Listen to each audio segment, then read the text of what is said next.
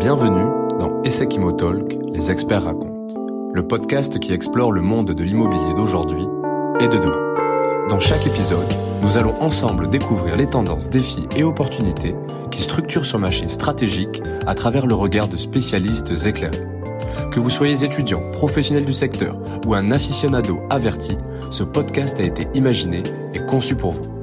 Nous sommes impatients de vous partager ce nouveau format dans lequel nos invités vous permettront de mieux appréhender et révéler toutes les spécificités de la sphère immobilière. Hello, good afternoon. I'm here with Hassan Axel, uh, head of transactions at PIMCO Prime Real Estate, and we'll be getting to know him and a bit about the market and what he thinks of it. Hi, Hi. Hassan. How are you? Good, thanks. Okay. Good. So first question, and uh, feel free to give your full opinion and all. Uh, wh- rely on me. what is the path that led you to real estate? And a bit of your background and how you found, and you know, your curriculars and how Yeah, you found yourself here. So uh, let's start maybe by the beginning. I started working in this industry for more than 20 years now. And after having studied law and economics, I have uh, passed uh, an exam, which is a master, sorry, uh, in, uh, in real estate at the Sorbonne University.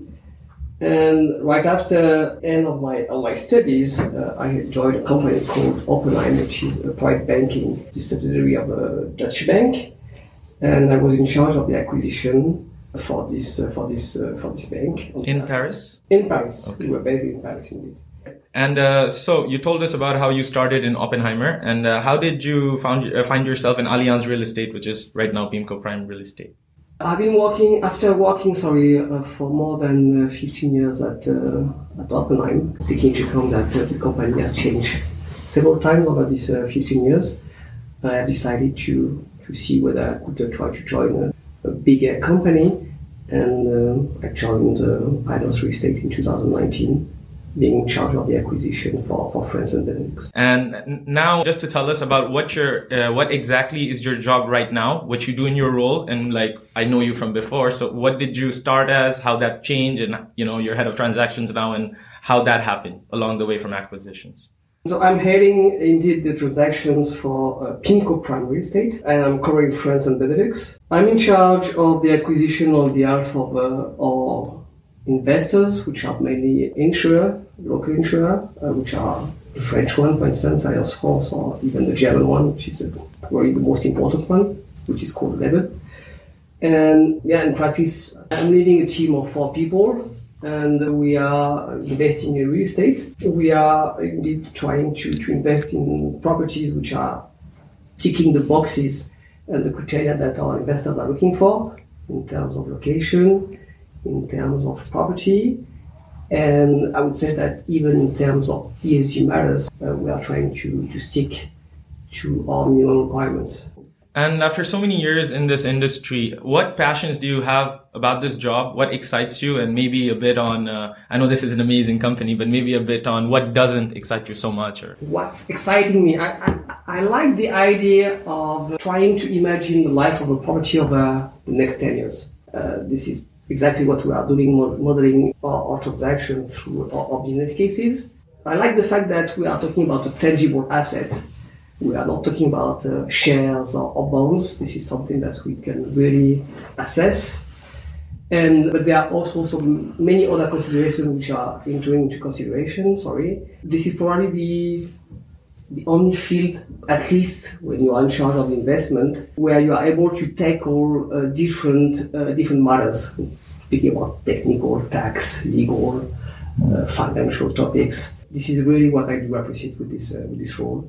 And the fact that I'm also covering some other countries is also very, uh, very Exciting. and very exciting to me. Yeah. Okay. What would make a top business school like ESSEC or something in similar want to come to your team? I mean, like, uh, what excites, uh, what can this company give to an intern? Like, uh, what can you make your intern learn? How will the intern Ah. learn from you? The interest of, uh, of working in companies such as uh, PIMCO Prime Real Estate is uh, to be very close from the business. I mean, working as an intern within our company allows you to indeed be very close from what we are doing. Uh, if I take the example of people who are working with me, they are involved on every topics that we are in charge of, meaning that uh, they are participating to the investment committees. They are participating to the inspection of the properties.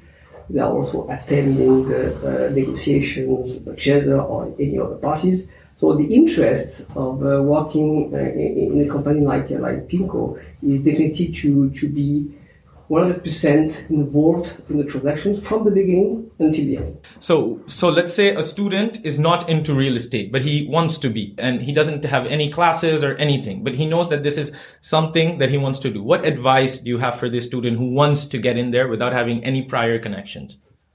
I would first advise him to uh, to try to get to gain solid, strong understanding of the of the real estate market. Go outside, speak to people. Okay. This is a tangible asset, so you have to feel the matter. This is a market on which people are always keen to speak about what they are doing. So don't hesitate to uh, to go outside to attend to some conferences, to uh, try to get in contact with professionals, and once again to be close from the market. That's important. Thank you. And now for the final question, which is sadly the most technical and a bit boring. It's uh, what factors do you consider when assessing the risk premium for real estate? I would say that this is probably the most important one, especially when we are dealing with the investment. My answer would not be different, I guess, from, from the answer that uh, one investor could, uh, could, uh, could give. But what is of essence to, to us is definitely to make sure that the, the letting situation of the property we are considering is secured. So uh, this is, I would say, today in the current environment, the key point that we are checking.